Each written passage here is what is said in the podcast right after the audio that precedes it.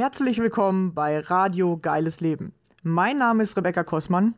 Ich freue mich riesig, dass du hier bist und ich dadurch die Chance habe, dich zu inspirieren. Kurz zu meiner Geschichte. Ich hatte selbst zwölf Jahre meines Lebens Angst- und Panikzustände. Es begann damals mit 16 und ab da an war nichts mehr, wie es vorher war. In meinem Leben drehte sich plötzlich alles nur noch um die Angst. Ich hatte täglich mit Panikattacken zu tun und war nur noch damit beschäftigt, Symptome auszuhalten. Heute ist für mich fast unvorstellbar, wie ich das jeden Tag zwölf Jahre lang durchgehalten habe. Zum Glück, ja, heute sage ich zum Glück, war irgendwann der Leidensdruck so hoch und mein Wille, aus der Angst herauszukommen, so groß, dass ich mich selbst auf den Weg gemacht habe, den Weg aus der Angst zu finden. Wie ich das gemacht habe und was ich dabei alles über mich und das Leben herausgefunden habe, möchte ich dir hier auf diesem Wege mitteilen. Dazu erzähle ich dir Privates von mir und lass dich an meinen Erkenntnissen teilhaben. Stelle dir ab und zu ein Buch vor, das mir weitergeholfen hat und außerdem lade ich gerne Gäste ein, um zu erfahren, wie ihr geiles Leben aussieht. Welche Ängste haben Sie auf Ihrem Weg kennengelernt? Wie haben Sie diese überwunden oder welche Herausforderungen stellen sich genau jetzt gerade in diesem Augenblick in Ihrem Leben? Wenn auch du mein Gast sein möchtest, dann melde dich gerne bei mir. Ich finde es immer mega interessant herauszufinden, was sind die Geschichten anderer Menschen und vor allem, wie gehst du mit deiner Angst um? Jeder Mensch hat seine ganz eigene Vorstellung von einem geilen Leben. Ich glaube, dass jeder Mensch ein geiles Leben verdient hat das Einzige, was uns daran hindert bzw. uns davon abhält, sind unsere eigenen Ängste und Mauern in unserem Kopf. Deswegen habe ich es mir zur Aufgabe gemacht, Menschen beizubringen, wie sie ihre Ängste nutzen können, um durch sie zu wachsen, anstatt sich von ihnen klein zu halten und sich damit ihre Wünsche gar nicht erfüllen können. Lass mir gerne am Ende dieser Folge einen Kommentar da. Ich freue mich immer über Feedback, deine Gedanken zu dem Thema oder Fragen, die ich in den nächsten Folgen beantworten darf. Schön, dass du hier bist und dich von mir inspirieren lassen möchtest. Viel Spaß dabei. Los geht's.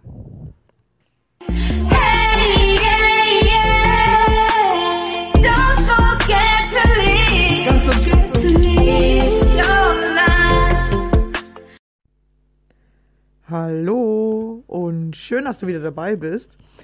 Heute stelle ich dir wieder ein Buch vor. Und zwar das Buch Fokus von Hermann Scherer.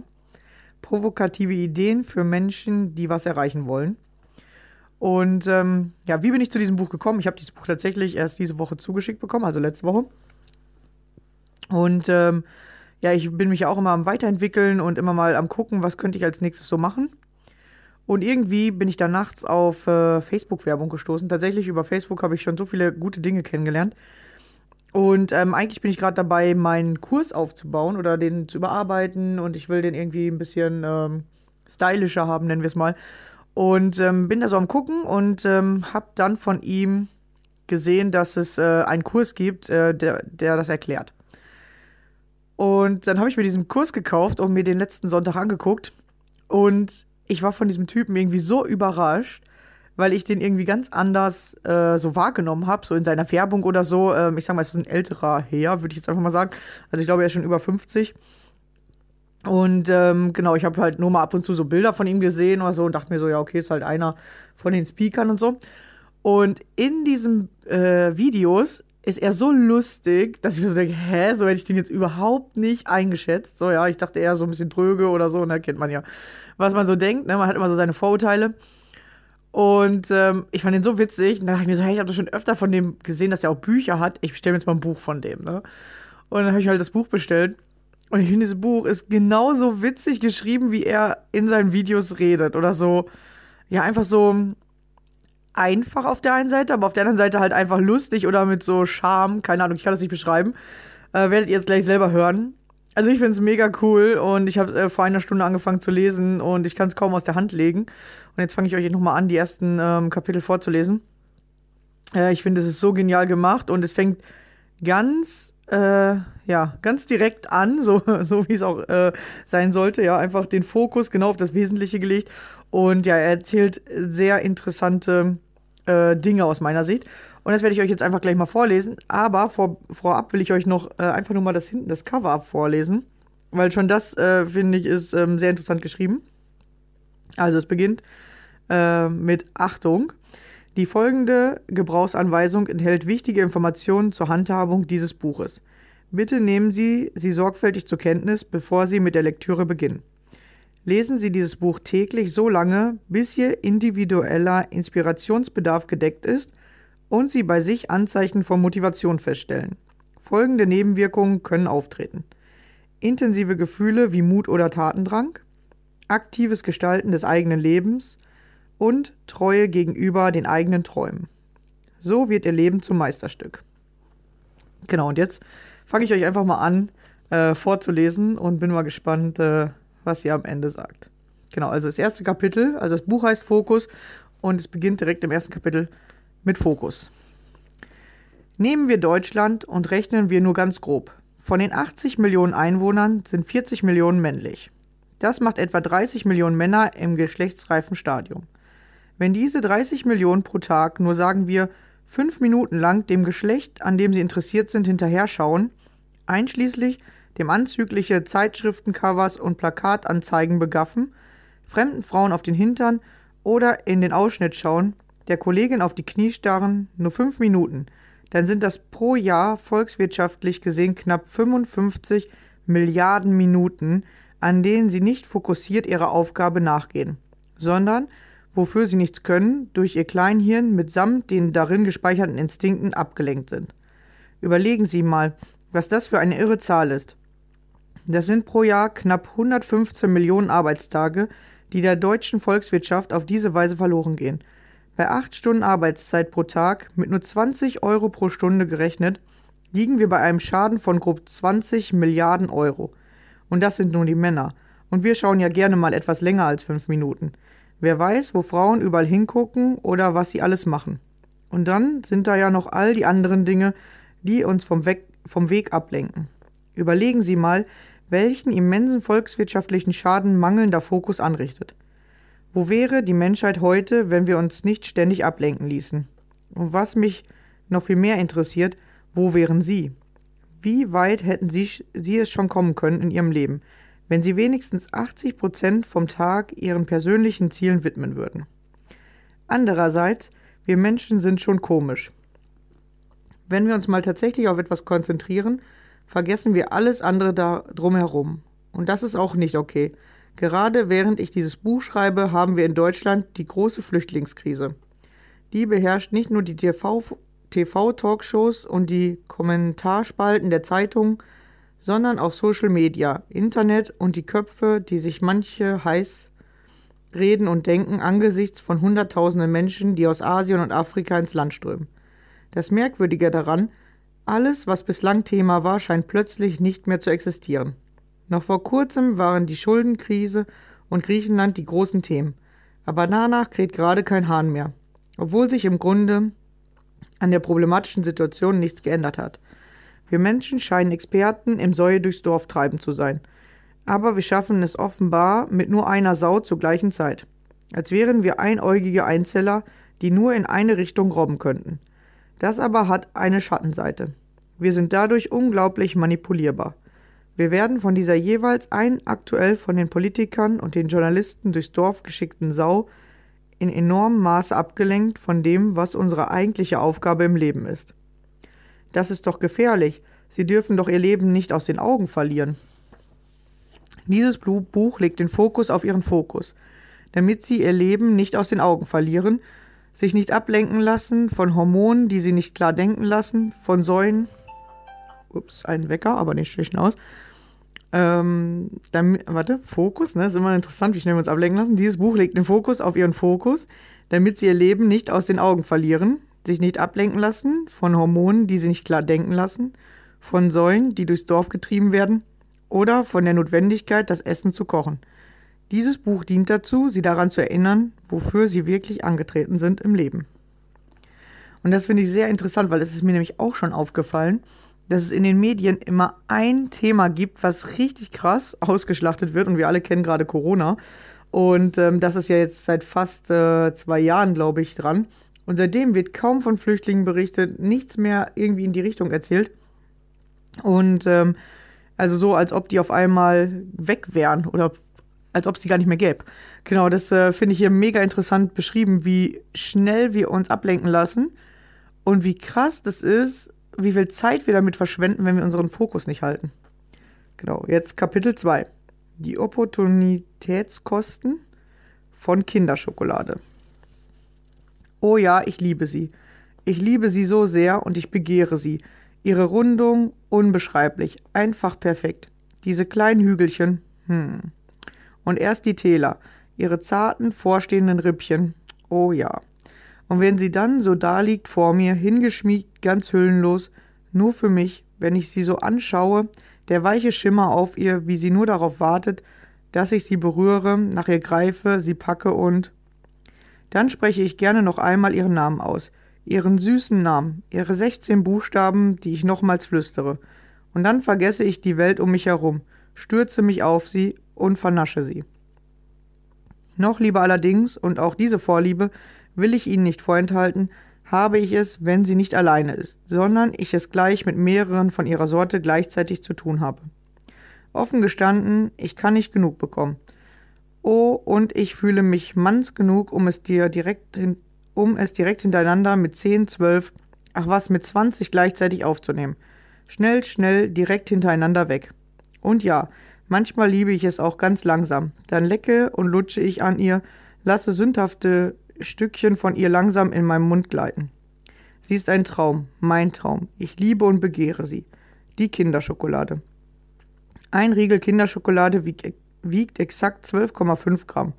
Das haben meine internen, sehr aufwendigen Untersuchungen ergeben. Natürlich können solche wissenschaftlich fundierten Analysen nicht ohne Verkostung des gesamten Wiegegutes vonstatten gehen. Laut meiner jüngsten Zeiterfassung, auch das wurde EP, EP empirisch und vor allem vor allen Dingen mehrfach untersucht, bin ich in der Lage, einen kompletten Riegel innerhalb von fünf Sekunden vollständig zu vernichten. Inklusive runterschlucken. Fünf Sekunden. Das hat gar nichts mit Angst oder Mut zu tun, sondern lediglich mit nackter Gier. Dann ist der Spaß vorbei. Nur ein Flackern der Erinnerung und der süße Nachgeschmack bleibt ein wenig länger. Weil diese Sorte Spaß von derart kurzer Dauer ist, was ich hier unerträglich finde, bin ich bekannt dafür, direkt drei 125 Gramm Packungen zu je zehn Riegeln auf einmal zu verputzen. In kürzester Zeit. Auch diese Zeitangaben müsste ich noch dadurch genau Studie, durch genaue Studien verifizieren. Ein Opfer, das ich unter Nichtanrechnung der Kalorien zu bringen bereit bin. Ich kann übrigens auch ein 400 Gramm Glas Nutella auf einmal auslöffeln. Kein Problem. Dabei ist der Genuss vergleichbar kurz und heftig wie bei der Kinderschokolade. Kein Wunder, dass sich diese beiden Longseller des Piemonters Giovanni Ferrero in Deutschland seit etwa 50 Jahren mit großem Erfolg halten können. Und im Falle der Kinderschokolade liegt das meiner Ansicht nach kaum an den Jungen, dessen Foto seit Anfang der 70er Jahre weltweit auf der Verpackung der Schokolade abgebildet war und das beinahe schon Logo-Charakter entwickelt hat. Das Bild hat jeder von uns in seinem Kopf eingebrannt und erkennt es sofort wieder. Es wurde im Laufe der Jahre immer wieder leicht retuschiert, um den wachsenden Moden gerecht zu werden. Die Frisur wurde zum Beispiel ab und zu geändert und irgendwann wurde via Photoshop die Ohren irgendeines anderen Jungen hinzugefügt. Denn in den 70ern waren die Ohren unter den langen Haaren nicht sichtbar gewesen. Damit hatten kulturhistorisch vermutlich die Beatles etwas zu tun. Ob die wohl auch Kinderschokolade gegessen haben? Aber egal. Als der Junge 2005 ersetzt wurde, gefiel das logischerweise nicht jedem Kunden. Irgendwie schmeckte anscheinend die Schokolade seitdem subjektiv anders. Aber das hat etwas mit dem Selbstbetrug zu tun, dem ein anderes Kapitel gewidmet ist. Es gab Proteste und schwupp führte Ferrero eine Nostalgie Edition mit dem alten Gesicht auf der Verpackung ein. Dieses Gesicht, aber nicht die Ohren, gehört, gehört übrigens dem deutschen Günther Euringer, der als Kind ein hübscher Bub war und darum als Fotomodell für die Kinderschokoladenverpackung ausgewählt wurde. Heute müsste er ungefähr knapp über 50 sein. Laut eigenen Aussagen bekam er damals ein einmaliges Honorar von 300 Mark. Nebenbei bemerkt machte er sich nie etwas aus Schokolade und Fotomodell, Pop oder Filmstar ist er auch nicht geworden. Sein Ferrero-Shooting war nur ein kurzer wenig nachhaltiger Moment in seinem Leben. So wie jeder Sch Kinderschokoladenriegel, sobald ich ihn heruntergeschluckt habe, auch in meinem Leben nur ein kurzer, wenig nachhaltiger Moment war. Und das ärgert mich. Denn die Kürze des Vergnügens steht ja nun wirklich in keinem einigermaßen vernünftigen Verhältnis zur, La zur Länge der Zeit, die der Riegel mitsamt all seinen Freunden auf meinen Hüften liegen bleibt. Dort um meinen Körpermitte herum habe ich schon ein richtig großes und schweres, wenn auch weiches Nest von ihnen. Von den ausgelöffelten Nutella-Gläsern will ich jetzt gar nicht reden. Es ist ja auch so sch schon schlimm genug. Diese lächerlich flüchtigen 12,5 Gramm Kinderschokolade haben nämlich stolze 70 Kalorien intus. Also gefühlte 69 Kalorien mehr als Brokkoli. Noch schlimmer wird es dann, wenn Sie nicht nur Kalorien zählen, sondern das Ganze in Zeit umrechnen.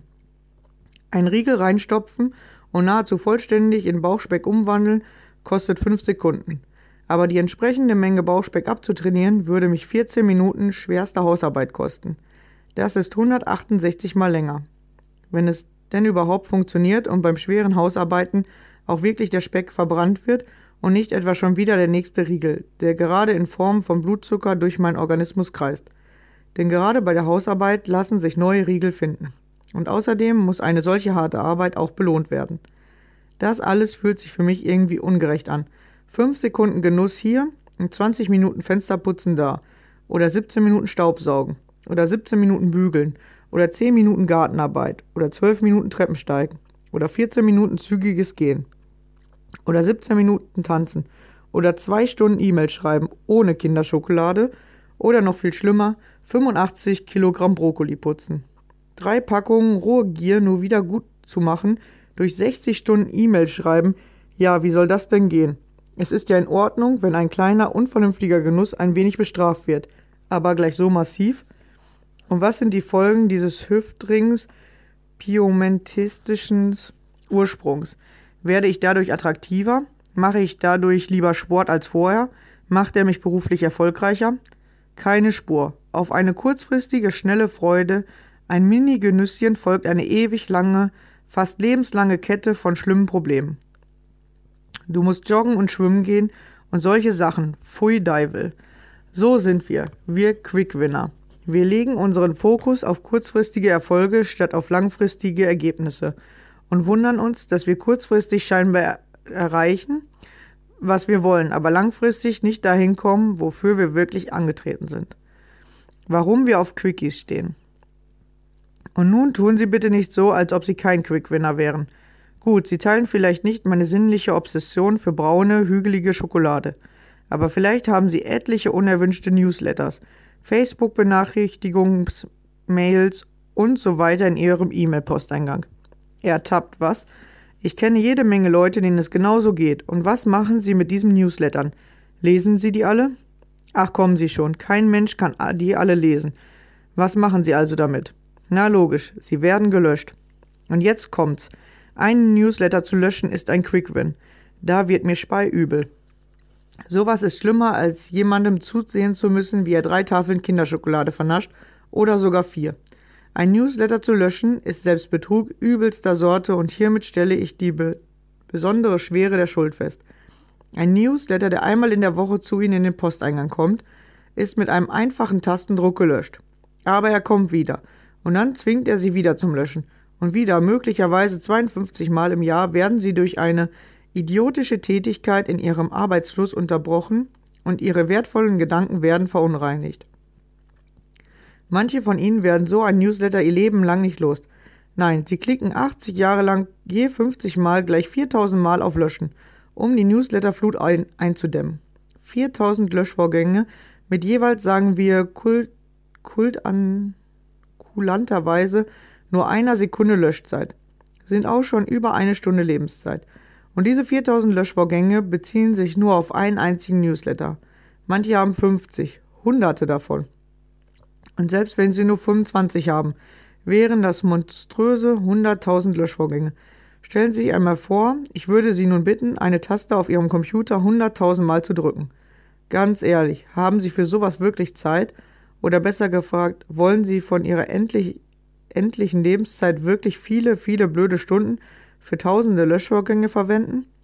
Für einen sich immer wieder selbst auffüllenden Briefkasten voller Müll? Die Menschen sind so. Ja, auch sie sind so. Und da dachten sie, sie könnten sich über mich mokieren, weil ich Nutella-Gläser nicht, weil ich Nutella-Gläser nicht widerstehen kann. Nein, wir sind alle so, ob Sie das nun tröstend finden oder nicht. Wir sind Quick Winner wieder besseren Wissens. Denn selbstverständlich wissen wir sehr genau, dass es viel intelligenter wäre, sich aus einem unerwünschten Newsletter auszutragen. Das ist zwar ein drei- bis fünfstufiger Schritt, klicke noch einmal die E-Mail-Adresse ins Austrageformular eintragen, was eine lustige Paradoxe ist, nochmal auf Löschen klicken, vielleicht nochmal bestätigen, dass Sie wirklich Löschen gemeint haben und nicht vielleicht zufällig noch einen weiteren Newsletter dazu bestellen wollen? Okay, aber dann ist es erledigt. Ein für alle Mal. Ja, das dauert länger. Natürlich, das kostet Mühe, klar. Und ein wenig Konzentration. Aber nur mal jetzt eben ein einziges Mal. Danach sparen wir Zeit und Mühe und haben den Gedanken frei, um uns auf Wichtigeres zu konzentrieren. Und dennoch löschen 99% der Menschen einfach nur den aktuellen Newsletter, ohne sich auszutragen. Millionen Menschen, Millionen Stunden vergeudeter menschlicher Zeit. Was für ein Irrsinn. Es geht mir ja auch gar nicht um die Newsletter, die Sie mögen und lesen, sondern um die, die Sie nicht mögen und immer wieder löschen. Ach was, es geht mir im Grunde gar nicht um die Newsletter. Es geht mir um den unachtsamen Umgang mit unserem Leben und vor allem unserer Lebenszeit. Anscheinend waren sie schon immer Quickwinner. Von Geburt an, oder besser gesagt von Evolution auf. Millionen Jahre lang standen wir vor der Alternative. Weiterhin einfach mit wenig Aufwand Raupen und Regenwürmer essen oder zwei Wochen Aufwand und Anstrengung, um ein großes Tier zu erlegen. Natürlich haben im Laufe der Erdgeschichte Millionen Menschen lieber Raupen und Regenwürmer gegessen. Die großen Fortschritte hat die Menschheit immer dann gemacht, wenn mal einer die Quick-Gewinnsucht für einen glorreichen Moment überwunden hat, um den Speer zu erfinden. Oder eine Steinschleuder oder eine Mammutfalle zu graben. Ein echter Longwin, eine Heldentat der Geduld, war dann die Erfindung der Viehhaltung, um nicht einmal mehr jagen gehen zu müssen. Stellen Sie sich vor, jeden Tag steht das Lamm im Vorgarten und könnte geschlachtet und gegrillt werden. Aber die Menschen füttern es täglich weiter und enthalten sich der Gier. Was für ein epischer Sieg der Vernunft. Das ist ein Longwin, der möglicherweise sogar aus Faulheit entstanden ist. Da kann ich mit meiner Kinderschokolade oder Sie mit Ihrem E-Mail-Postfach nur demütig das Haupt neigen. Zwischen Wohnhöhle und Re Rentierjagd. Das Thema Quickwin zieht sich wie ein roter Faden durch unser Leben und berührt alle Lebensbereiche. Alle. Wenn ich da an meine Freunde mit deren ersten sexuellen Erfahrungen denke, ständig war der kurzfristige Erfolg auf Kosten des langfristigen Glücks ein Thema. Viele schauten bei ihren ersten Frauen weder auf die Gefühle, noch auf die Ästhetik, noch auf das Prestige. Hauptsache, man durfte überhaupt mal eine an die Wäsche. Der Fokus auf irgendeinem Erfolg war größer als der Fokus auf den richtigen Erfolg. Ja, und natürlich ist Sex im Auto ein Quick-Win. Niemand macht das, weil es so toll ist, sondern einfach nur, weil man eh gerade im Auto ist oder die Umstände einen, einen angeblich dazu zwingen. Na, zugegeben. Ich hatte noch nie Sex im Auto, aber ich bin eben auch knapp zwei Meter groß.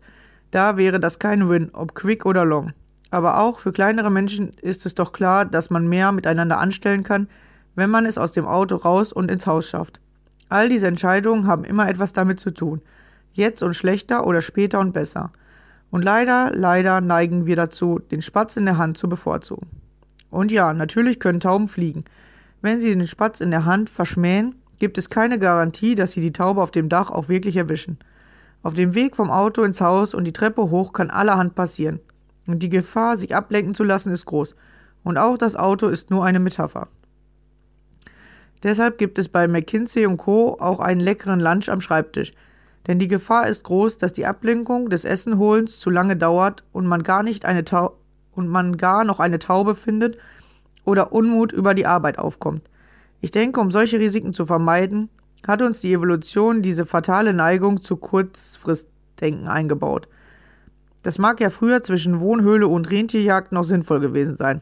Aber heute, im Angesicht der vielen Optionen der modernen Welt, wird es immer komplizierter und die, Straß, äh, die Strategie des kurzfristigen Erfolgs ist zu wenig nachhaltig. Aber genau das ist ja bei kurzfristigen Erfolgen immanent. Ich hatte beispielsweise mal diese Freundin. Sie hatte etliche Vorzüge aber sie konnte so viel reden, dass mir schwindlig wurde. Als wir mal beschlossen hatten, nach Griechenland in den Urlaub zu fliegen, begab es sich, dass wir in der Schlange am Flughafen vor dem Check-in-Schalter standen und warteten. Und während dieser ganzen Warterei reflektierten wir über das Leben. Also, um genau zu sein, sie reflektierte. Und ich wurde gezwungen, in dieser Schlange, die mit jedem gesprochenen Satz noch größer und länger zu werden schien, mitzureflektieren. Ich weiß ja, dass die meisten Scheidungen im Urlaub beschlossen werden. Aber ich vermute, noch mehr Scheidungen werden schon am Flughafen beim Abflug besiegelt oder zumindest unbewusst eingefädelt. Sie jedenfalls redete und erzählte und sinnierte und schwafelte und ich merkte, mir ging das unsäglich auf den Wecker. Wahrscheinlich breitete sie sich nur einmal auf den Urlaub vor. Aber wie sie, da, wie sie da vortrug, welche Erwartungen sie habe und wie sie dieses haben und machen wolle und jenes nicht, da stand ich neben diesem Menschen und schaute meiner Wut beim Wachsen zu. Ich dachte, Hermann, das ist der erste Tag des Urlaubs, die Ouvertüre von zwei langen Wochen. Was mag da noch kommen? Wenn ich diese Frau mit geschlossenem Mund hätte fotografieren wollen, dann hätte ich die Belichtungszeit auf eine Tausendstel Sekunde stellen müssen. Ihre Stimme klingelt in meinen Ohren, während ich versuche, einen klaren Gedanken zu fassen. Ich sah die zwei Wochen vor mir von beißenden Worten in Fetzen gerissen. Und dann sagte ich, während ich über meine Worte selbst ganz erschrocken war, Du, ich weiß nicht, ob ich in den Urlaub fliegen will. Genau genommen hätte ich sagen müssen, du, ich weiß nicht, ob ich mit dir in den Urlaub fliegen will. Sie machte eine Pause und schaute mich entgeistert an. Wie jetzt? Willst du mich hier stehen lassen oder was? Mensch, sagte ich, das ist eine gute Idee. Ich nahm meinen Koffer, ging zurück zum Parkhaus und fuhr nach Hause. Übrigens, sie hat es durchgezogen. Sie flog alleine nach Griechenland und machte Urlaub.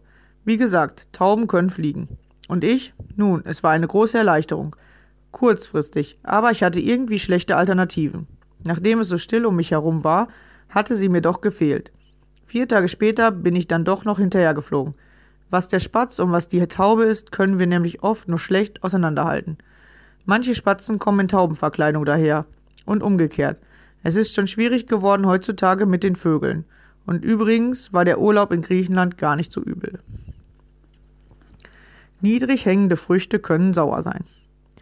Aber wir sind ja lernfähig. Meine ersten Bücher waren noch Quickwins. Hauptsache Autor. Hauptsache man hatte mal irgendein Buch und damit eine Liste der Veröffentlichungen also tat man sich mit zwölf Kollegen zusammen, die das ähnlich sahen und machte einen Sammelband. Jeder schrieb 20 Seiten, fertig war die Laube. Natürlich sind solche Bücher unlesbar und für die Weltgeschichte ohne we weiteres verzichtbar. Und natürlich hat man dann zwar ein Buch, aber ein schlimmes Buch und das beinahe mehr, mach, mehr schadete, als das etwas nützte. Aber gut. Ich sehe heute etliche Jungautoren, angehende Experten und möchte gern Berühmtheiten, wie ich selbst eine war, und sie alle machen die gleichen Sorte Bücher, für die sich nur deshalb ein Verlag bereitschlagen lässt, weil jeder der zwölf Autoren eine Mindestmenge der Bücher abnehmen muss, so dass die Verlagskalkulation wenigstens nicht mit roter Schrift ausgedruckt wird. Dabei ist der Aufwand, ein schlechtes Buch zu schreiben, nur unwesentlich geringer als ein gutes Buch zu schreiben.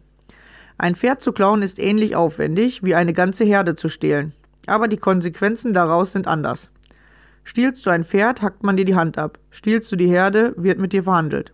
Schnell zum Erfolg. Zum vermeintlichen Erfolg. Die Rechnung wird später bezahlt. Hoffentlich so spät, dass es andere trifft, die die Rechnung begleichen müssen. Diese Strategie beschreibt ganz gut die Politik in einer Parteidemokratie.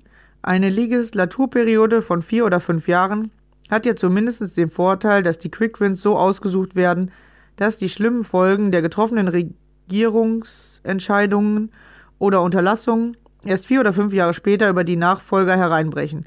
Das erfordert einiges Geschick, weshalb nach etlichen innerparteilichen Wahlschlachten nur die besten Quickwinner in hohe politische Ämter gewählt werden können. In der Wirtschaft ist es nicht anders. Börsenorientierte Unternehmen müssen quartalweise berichten, was in der langlebigen Wirtschaft etwa so ist, als gäbe es in der Schule jede Woche Zeugnisse. Sie sind dazu verdammt, permanent gute Nachrichten zu produzieren. Sonst stürzt der Aktienkurs ab und ein gesundes Unternehmen kann so irrtümlicherweise zum Übernahmekandidaten für ein anderes Unternehmen werden, das die Wirtschaftspresse geschickter mit positiven Zahlen zu versorgen vermag. Viele Unternehmen, die lieber nachhaltig selbst äh, nachhaltig, substantil und gesund wirtschaften wollen, meiden darum das grelle Schaufensterlicht des Börsentrubels tunlichst. Die typisch deutschen mittelständischen Familienunternehmen jedenfalls können sie nicht so leicht herauf oder herunter jubeln und die brauchen auch keine frisierten Abgaswerte, um kurzfristige Erfolgsmeldungen auf schwierigen Märkten zu vermelden. Am übelsten allerdings verpasste das Quick-Win-Prinzip einen ganz speziellen Wirtschaftszweig, nämlich den Beratern. Denn die sind oder die meisten waren zumindest sozusagen extra dazu auf der Welt, um schnelle Erfolge zu erzielen. Sie sind die Erntemaschinen der niedrig hängenden Früchte. Und das ist eigentlich ganz leicht. Sie gehen in ein Unternehmen, sehen, dass der Fuhrpark aus BMWs besteht und verordnen stattdessen Fiat, um die Fuhrparkkosten zu senken. In der PowerPoint-Präsentation sind da schnell mal ein paar Millionen ein Einsparpotenzial eingesammelt. Und so flügen sie weiter durch die Organisation und sparen alle offensichtlichen Kosten ein. Das hat mit Nachhaltigkeit oder Strategie wenig zu tun. Den Preis dafür bezahlen die Mitarbeiter, und zwar lange nachdem der Berater schon wieder weitergezo weitergezogen ist. Mit vollen Taschen versteht sich. Wie meinte einmal einer meiner Kunden, ich habe drei Untersuchungen von bedeutenden Unternehmensberatern überlebt. Und mal unter uns. Rechnen können auch 28-jährige Klugscheißer, die die Welt erobern wollen, ohne jemals ein eigenes Unternehmen gegründet zu haben. Und wenn es nur ums Rechnen ginge. Das Prinzip ist so simpel, dass es wehtut.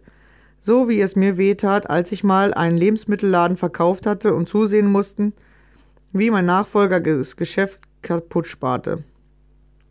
Dabei stellte er es so schlau an, er holte einfach alle Quickwins ab. Und der schnelle Erfolg gab ihm recht. Er schaute einfach nur auf die nackten Zahlen und orderte ausschließlich die Schnelldreher, also alle Produkte, die sich gut verkauften. Die langsameren Produkte bestellte er nicht mehr nach. So trimmte er nach und nach das Sortiment auf Umsatz und Lagerumschlag. Zwei Jahre später war er pleite. Warum? Na, weil die Kunden wegblieben. Denn ein Laden, in dem genau die gleichen schnell drehenden Produkte stehen wie bei Rewe, Aldi, Lidl und Co., ist so langweilig wie alle anderen. Es gibt keinen Grund mehr für die Kunden, die Anreise in Kauf zu nehmen. Außerdem haben die Schnelldreher selten die besten Margen. Ich hatte davor auf die Eigenständigkeit unseres Marktes gesetzt und viele Produkte im Sortiment, die sich zwar nicht super verkauften, aber für die Kunden dankbar waren, denn die gab es nur bei uns. Mein Sortiment drehte sich langsamer als das von Aldi, ganz bestimmt, aber mein Laden war profitabel. Jedes Business ist mehr als Zahlen. Das ist bei fast allen Projekten im Arbeitsalltag so. Häufig will man das Projekt einfach mal zum Laufen bringen und nimmt Mindestqualität in Kauf, damit es zumindest einmal läuft. Das kann auch manchmal sinnvoll sein, um die Projekte pragmatisch ins Laufen zu bringen. Doch gleichzeitig muss man sich der wahrscheinlichen Minderqualität bewusst sein und stetig daran arbeiten. Ein Leben ohne Butter. Manchmal brauchen wir dann einen Meister, der sieht, was wir nicht sehen und der uns die Augen öffnet. Mir ging das so, als ich das letzte Mal im Kloster war. Kein gewöhnliches Kloster, sondern ein Schweigekloster. Dort darf man an keinem Ort und zu keinem Zeitpunkt sprechen. Selbst wenn Sie am Frühstückstisch sitzen und die Butter brauchen, können Sie Ihr Gegenüber nicht einfach um die Butter bitten. Denn damit wäre das Schweigen gebrochen. Jede Art von Kommunikation ist unterbunden, nicht nur das Sprechen. Sie dürfen im Falle der Butternot noch nicht einmal per Blickkontakt um die Butter bitten, denn das wäre auch Kommunikation. Deshalb müssten Sie im Falle eines solchen Falles wohl oder übel ohne Butter zurechtkommen. Gut, niemand würde Sie verhungern lassen, man ist da sicher nachsichtig, aber ernst ist das Ganze schon gemeint. Denn sonst könnte man die Schweigerei ja auch gleich ganz bleiben lassen. Einmal in der Woche dürfen Sie dann Ihre Kommunikationsventil öffnen und mit Ihrem Meister fünf Minuten sprechen.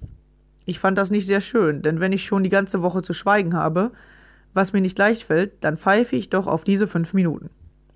Aber nach reichlicher Überlegung, ich hatte ja Zeit, im Stillen zu grübeln, und je näher die magischen fünf Minuten kamen, desto mehr sparte ich mir meinen Trotz und nutzte lieber die Zeit, um mir eine in meinen Augen schwierige Frage für den Meister zu überlegen.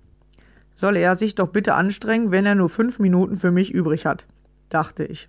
Der Tag und die Stunde kam, und ich saß vor ihm und fragte Meister, was ist für dich Leistung? Er blinzelte nicht einmal und antwortete wie aus der Pistole geschossen Leistung ist Potenzial minus Störfaktoren. Ich war baff. Die fünf Minuten waren in meinem Falle in zehn Sekunden vorbei, denn ich war sprachlos und hatte genug zum Nachdenken für die nächsten Tage. Wir alle sind hochintelligent. Naja, fast alle. Jedenfalls tragen wir ein riesiges Potenzial in uns. Wir sind außergewöhnlich. Wir sind besonders. Jeder auf seine Weise. Wir sind bemerkenswert. Wir sind wunderbar. Nur leider scheint bei vielen von uns, und da schließe ich mich nicht aus, dieses außergewöhnliche Potenzial unter einer großen Last von Hindernissen, Behinderungen, Hemmnissen verschüttet worden zu sein. Ich liebe diese Aussage so sehr, denn die beschreibt die Herausforderungen menschlichen Seins in der heutigen Zeit deutlich und potenziert. Pointiert. Ach, keine Ahnung. Deutlich auf jeden Fall. Durchdenken Sie den Gedanken, sofern Sie können, bevor Sie ihn ablehnen. Wir alle haben ein so unendlich großes Potenzial, sind so unheimlich schlau, kluge und intelligente Köpfe. Ja, genau Sie, liebe Leserin, lieber Leser. Genau Sie meine ich damit, mit schlau, klug und intelligent. Jeder hat ein riesiges Potenzial, das ist nicht die Frage. Die Frage und der Punkt sind, wie gut kommen Sie an Ihr Potenzial heran? Ihr Potenzial ist da. Es sind die täglichen großen und kleinen Störfaktoren, die Sie hindern, das Potenzial zur ganzen kraftvollen Entfaltung zu bringen. Es ist wie die Nadel im Heuhaufen. Das Potenzial ist da, das Heu stört nur. Oder anders gesagt, wie gut schaffen Sie es, sich auf Ihr Potenzial und die damit verbundenen Möglichkeiten zu fokussieren – die Störfaktoren auszublenden oder besser gesagt, sich davon nicht ablenken zu lassen. 71. Denn wir sind wie ein von Dämonen besessener Gefangener, der im Kerker sitzt und von Störfaktoren heimgesucht wird. Die Quickwins schreien und schreien. Komm her, bei mir geht schnell, nimm mich. Und so kommen wir an unser Potenzial genauso schlecht heran wie ein Rennpferd unter reiner Kalmhund als Jockey. Denn um ihr Potenzial auch nur annähernd auszuschöpfen, genügt es nicht alleine gut rechnen zu können. Sie brauchen schon auch ein wenig Kreativität. Sie brauchen gute Ideen. Jetzt verrate ich Ihnen ein Geheimnis. Jeder hat gute Ideen. Wirklich jeder, auch Sie und ich. Gute Ideen zu haben, ist überhaupt kein Engpass. Ob Sie kreativ sind oder nicht, entscheidet sich ganz woanders, nämlich bei Ihrem Umgang mit Ihren Ideen. Genauer gesagt, bei ihrem Umgang mit ihrem Ideenfilter. Kreativität ist nichts anderes als Filterarbeit. Es geht um den Filter, den Sie im Kopf haben und der ständig entscheidet und bewertet. Ja, das ist gut, nein, das ist nicht gut. Ja, diese Idee sprichst du aus, nein, du hältst da besser den Mund. Denn wir sind ja selbst nicht immer hundertprozentig von unseren eigenen Ideen und Gedanken überzeugt. Im Gegenteil, unsere Prägung, unsere Erziehung und unser Schulsystem, das ja ursprünglich nur dazu da war, Menschen zu willigen Arbeitsfaktoren in der Industrialisierung abzurichten, hat uns beigebracht, unsere Gedanken gerne unberechtigterweise als falsch zu bewerten. Denn es gab ja immer nur eine einzige richtige Lösung in der Schule. Doch es braucht eine Vielzahl von Ideen, damit wir sie sortieren, bewerten und unter ihnen aussieben können. Laut gut recherchierten Gerüchten soll es bei einem Brainstorming, einem Gedankenwirbelsturm die 71 Ideen sein, die 71. Idee sein, die etwas taugt. Also wirklich nicht die erste. Der erste Impuls ist immer der beste, scheint in Bezug auf Ideen nur kalten Kaffee zu produzieren. Denn die ersten Ideen schwimmen oft noch im bekannten Fahrwasser. Die letzte Idee kann ebenfalls nicht der Volltreffer sein, denn die letzte Idee gibt es gar nicht. Wir wissen nicht, wann die letzte Idee kommt. Es kommt ja kein Zettel aus ihrem Mund, auf dem steht, Übrigens, dies ist jetzt die letzte Idee. Bitte nicht weiter nachdenken. Nein, es ist nicht die erste und nicht die letzte, sondern die 71. Idee. Bitte fragen Sie mich nicht, wie man auf so eine Zahl kommt. Das ist mir auch völlig egal.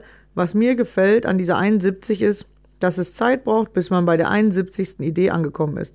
Dazu brauchen Sie nämlich erstmal 70 andere Ideen und die fallen nicht vom Himmel.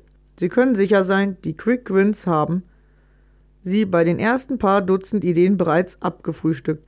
Und ab dann wird's spannend. Ja, hervorragend. Ähm, das ist das, was ich euch so vorlesen wollte. Äh, weiter habe ich selber noch nicht gelesen, aber es ist tatsächlich erst äh, das erste Kapitel. Wir sind immer noch nicht fertig. Und ähm, es gibt noch über 300 Seiten. Also ich finde es mega interessant geschrieben, weil er einfach auch so lustige Vergleiche zieht.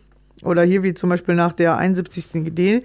Ich sage ja immer bei mir im Coaching, schreib mal mindestens 10 Ideen auf, damit du mal an neue Ideen kommst. Die ersten fünf sind immer die alten. Ähm, und anscheinend äh, gibt es da noch reichlich äh, Potenzial nach oben. Ja, dass man mal 70 Ideen findet. Haben die meisten schon keine Lust mehr. Ja, weil wir selber nicht gerne nachdenken. Ja, wir wollen selber nicht dahin kommen. Genau, also ich kann dieses Buch empfehlen. Ich finde es mega cool. Ich hoffe ihr auch. Es waren jetzt so die ersten ja, fast 30 Seiten, die ich gelesen habe. Und ich hoffe, ihr konntet einiges für euch schon mitnehmen. Und ähm, ich verlinke das Buch wieder unten drunter. Wer auch interessant an diesem Buch, der kann sich es einfach bestellen. Und dann wünsche ich euch viel Spaß beim Lesen. Und wir hören uns in der nächsten Folge wieder. Danke fürs Zuhören. Bis dann. Ciao. Hey!